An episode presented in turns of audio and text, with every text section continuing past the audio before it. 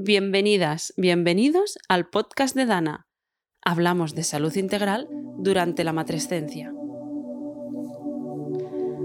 Aún no eres madre, pero estás pensando en serlo. Ese es tu deseo.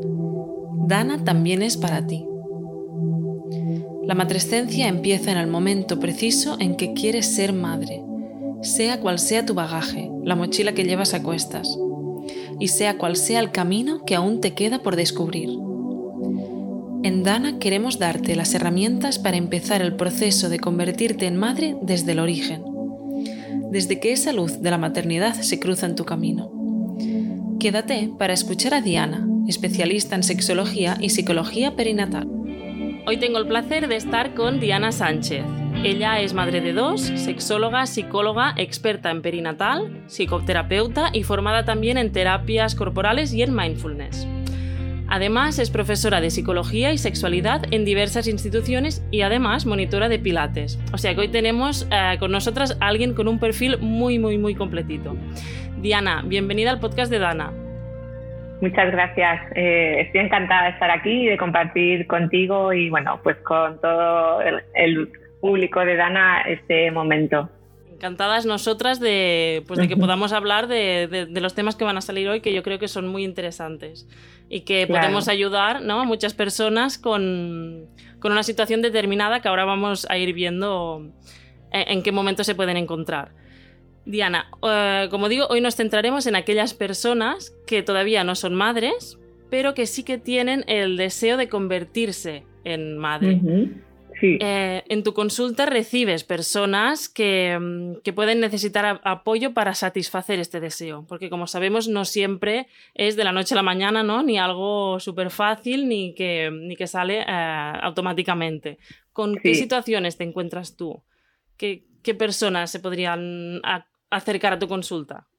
Bueno, pues a ver, en realidad a veces es, es difícil, ¿no? Porque no hay una persona, que si todos somos muy diferentes, pero sí que hay un perfil que, se da y se repite bastante para llegar a consulta y es pues mujeres eh, que lo llevan intentando ya un tiempo y que no lo consiguen también a veces mujeres que lo llevan intentando un tiempo y a lo mejor ya les han comunicado, pues por ejemplo, que tienen que pasar a un proceso de eh, donación o que tienen que incluso plantearse, pues a lo mejor la adopción. También suele ser un momento muy, muy complicado y muy difícil.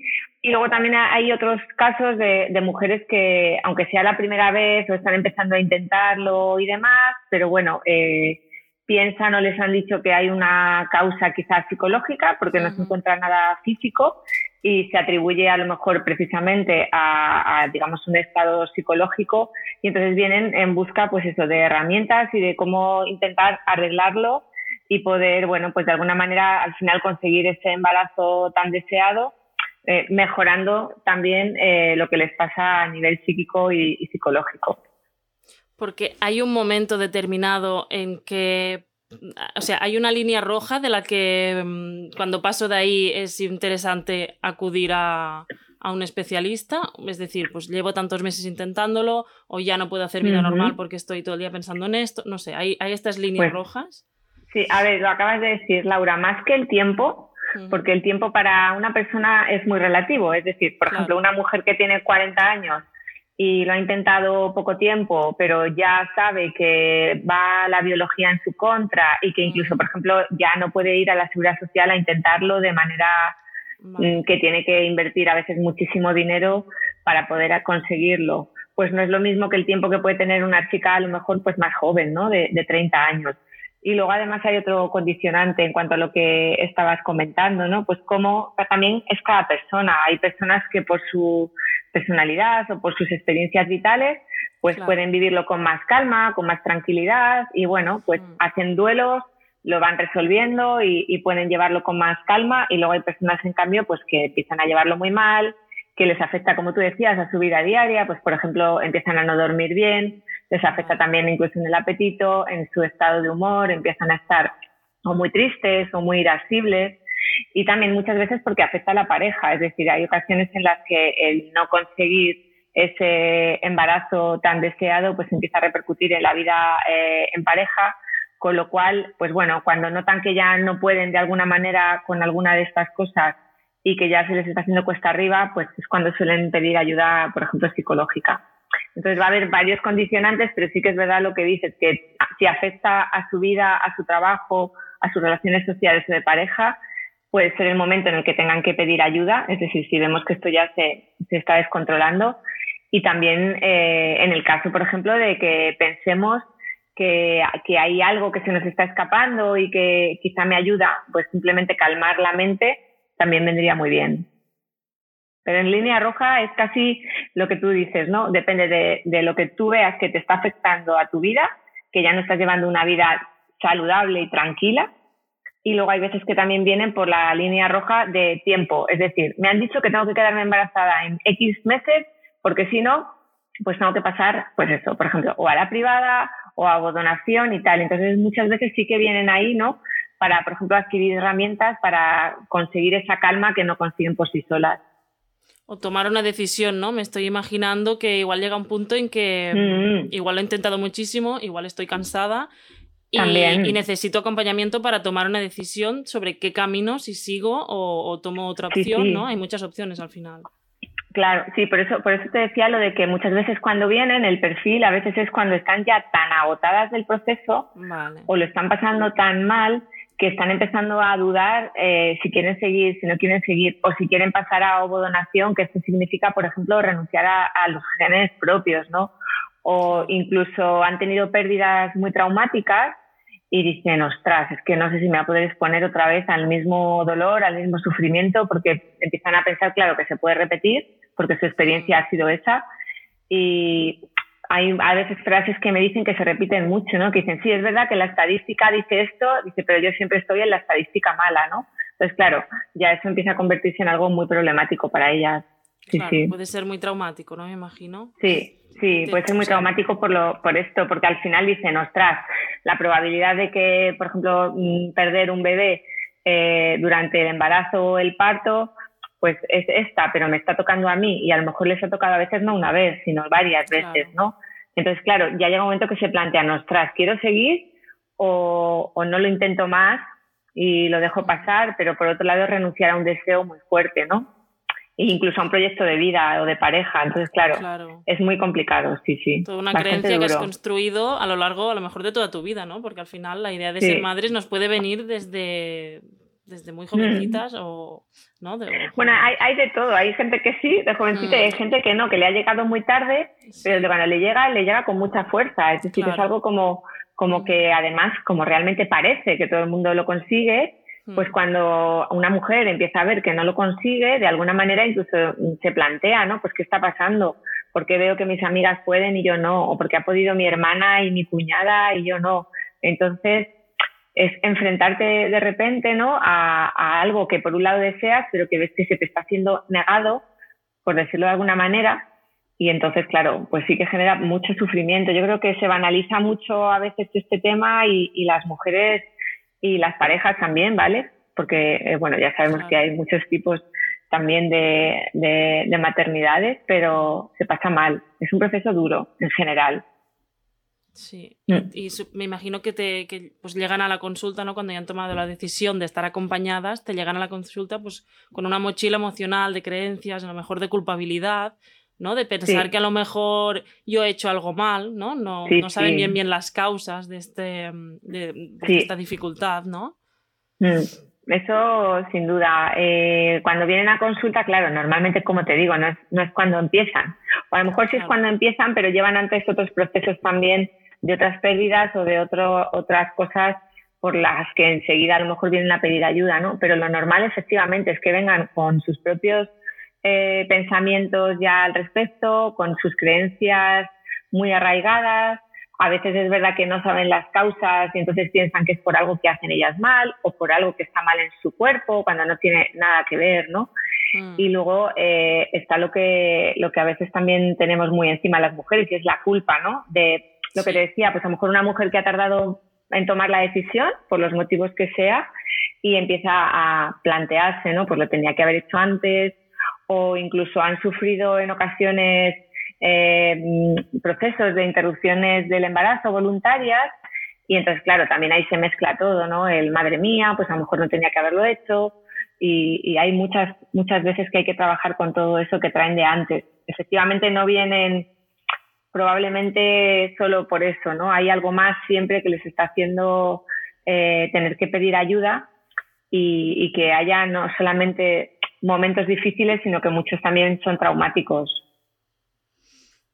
Claro, porque también hay muchísimos mitos alrededor de esto, ¿no? Hay la creencia de, pues estoy estresada, eh, eso es porque estás todo el día pensando, ¿no? Puedes, puedes recibir muchísimos mensajes de, eso te pasa porque estás todo el día pensando en eso, porque te estás obsesionando. Si te relajas ya verás cómo todo sale bien. Y supongo que estos mensajes tampoco ayudan, ¿no?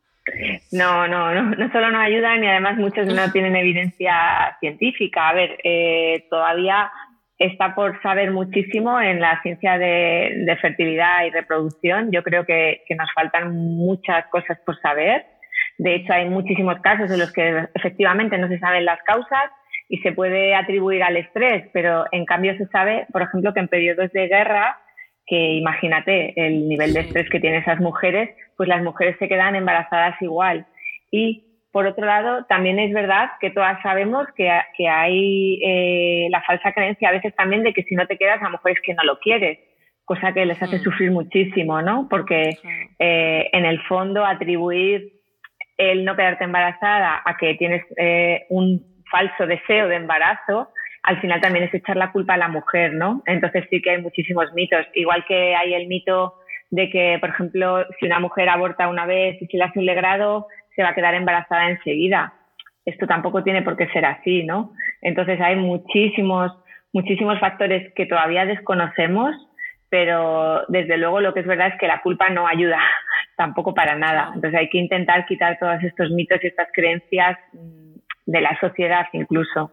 Y conocer. Porque hay que, ayudarlas, mm, claro. Claro, y, al final, pues me imagino que conocer em, qué, factores emocionales y psicológicos sí que influyen, ¿no? Que, mm. que, cuáles están científicamente demostrados que sí, que, yo no sé si, si, realmente habrá o no. Has comentado que el, estrés no está demostrado.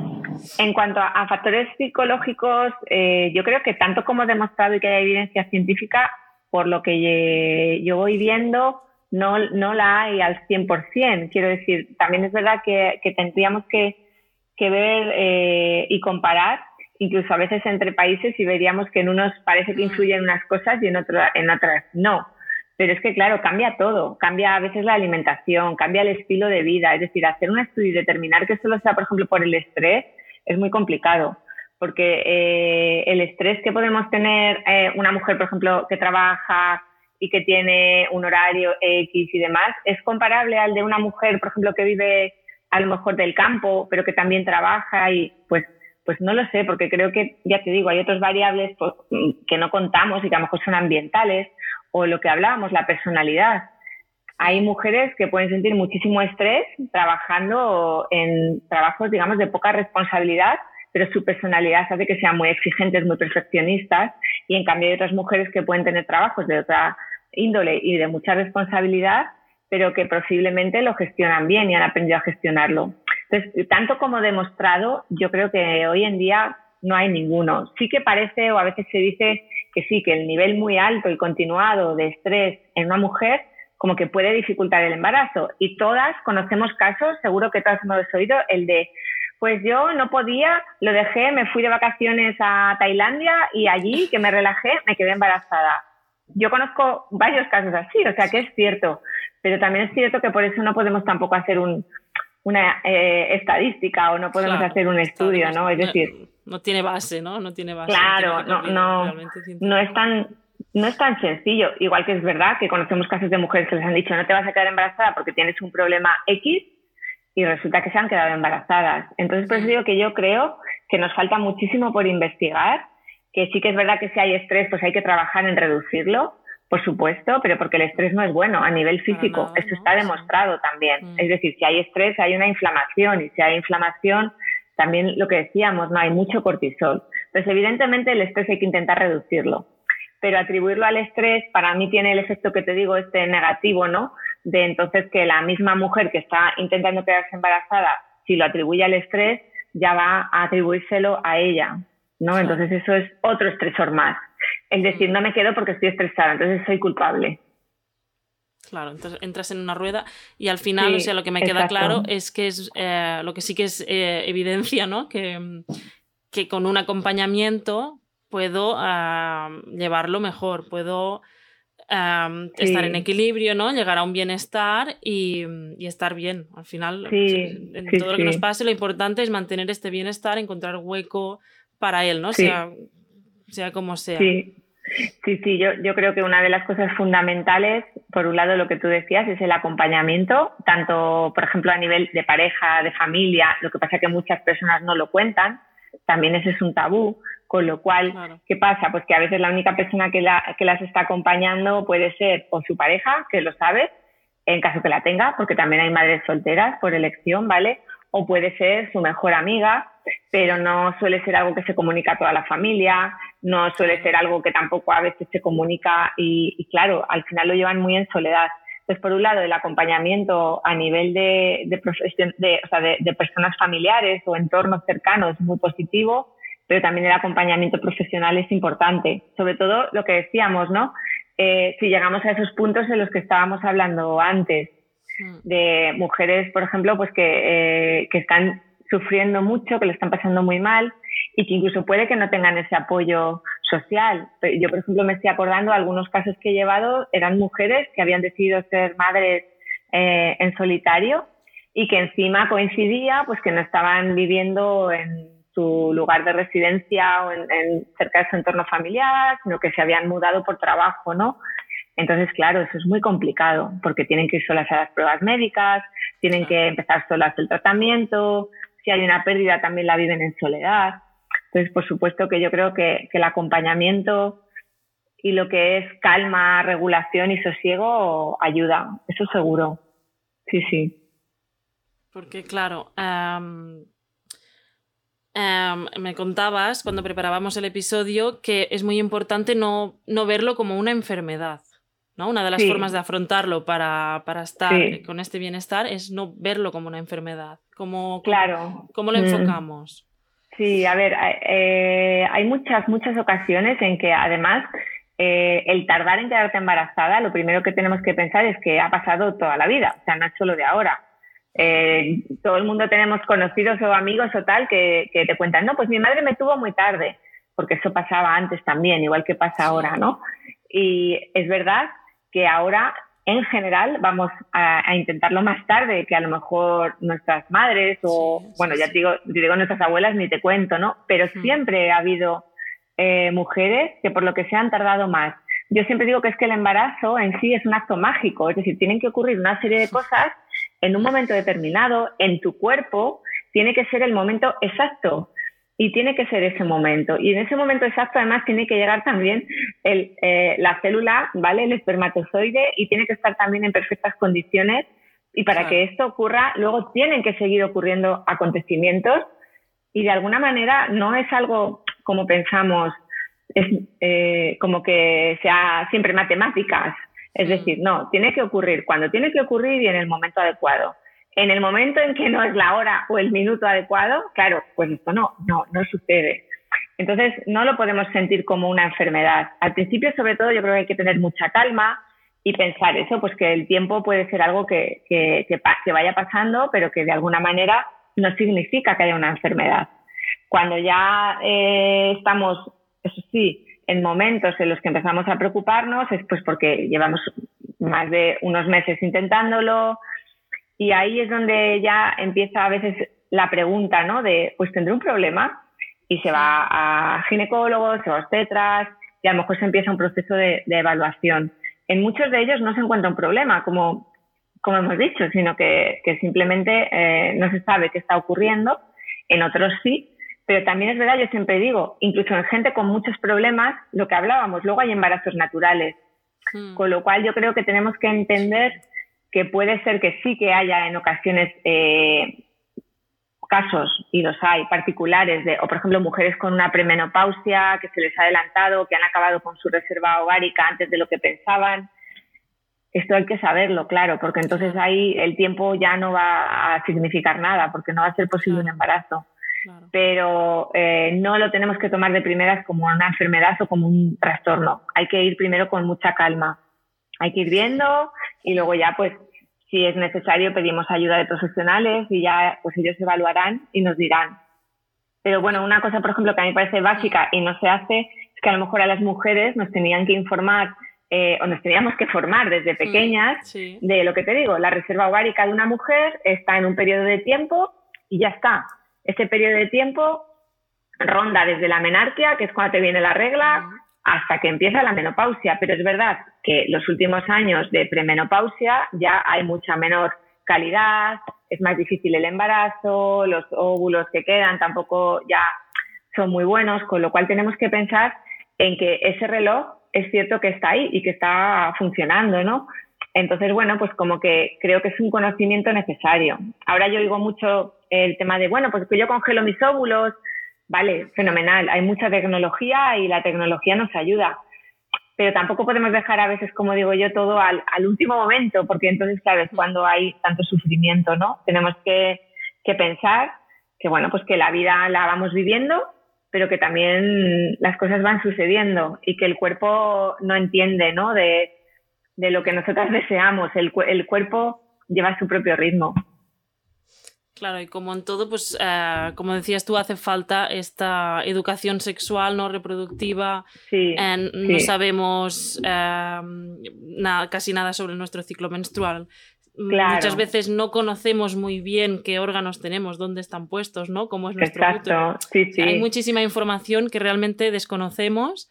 Claro. Porque mm, de alguna manera está escondida, de alguna manera tenemos acceso, pero no, no, acabamos accediendo a ella.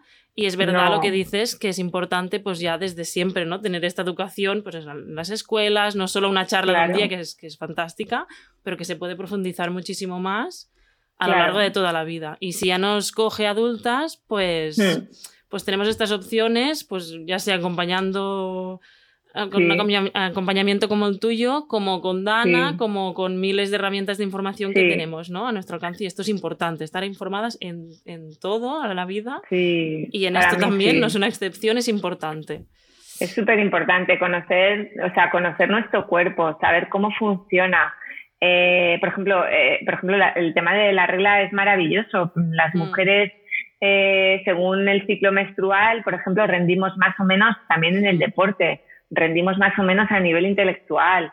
Si tú te conoces, pues a lo mejor no te vas a exigir tanto ciertos días y en otros vas a ver que vas a poder estar a tope, ¿no? Pues lo mismo pasa con, con este proceso, ¿no? El, el, el ciclo de reproducción, eh, nosotras lo tenemos limitado y, mm. y ese, esos digamos, inicios y esos finales, pues están ahí, ¿no? Entonces hay, hay que tener un poco en cuenta que la, lo que tú dices, sobre todo, pues eh, que tenemos que disfrutar del día a día, pero que también saber que las cosas a veces, primero de todo, que cuestan tiempo, que a veces no va a venir cuando queramos, y segundo, por otro lado, no dejarlo mucho tiempo, porque si no, además son embarazos de riesgo, son más complicados, con reposo que también es muy duro, ¿no? Tener que estar a lo mejor mucho tiempo sin moverte, sobre todo a lo mejor pues es una mujer que lleva toda su vida activa y, tiene que estar en reposo pues porque tiene un embarazo de riesgo, ¿no? Entonces yo creo que es muy importante poner el foco en la mujer y en conocernos cada vez más y en que las niñas de hoy pues ya sepan esta información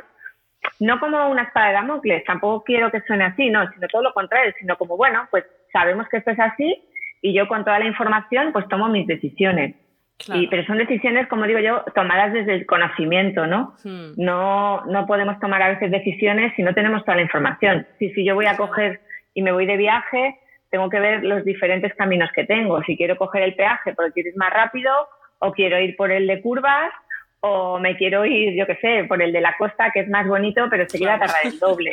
Pues esto es igual.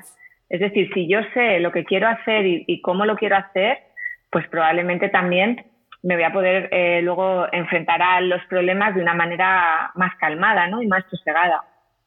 Hmm. O sea, recapitulando, yo creo que nos hemos puesto en situación de... Mm, hmm.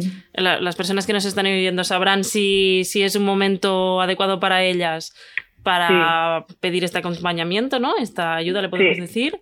Sí. Eh, y luego que también es muy importante esto, bueno, que pedimos con una mochila, ¿no? Que, que, igual conviene descargar a veces, eso de vaciar tu taza antes de llenarla, ¿no? También. Y, y, luego, pues que esto que es muy importante informarse en, en todo. Y que esto es algo que pues, tenemos que ir trabajando, si, si, no lo hacemos ya, para aplicarlo a, todo en realidad.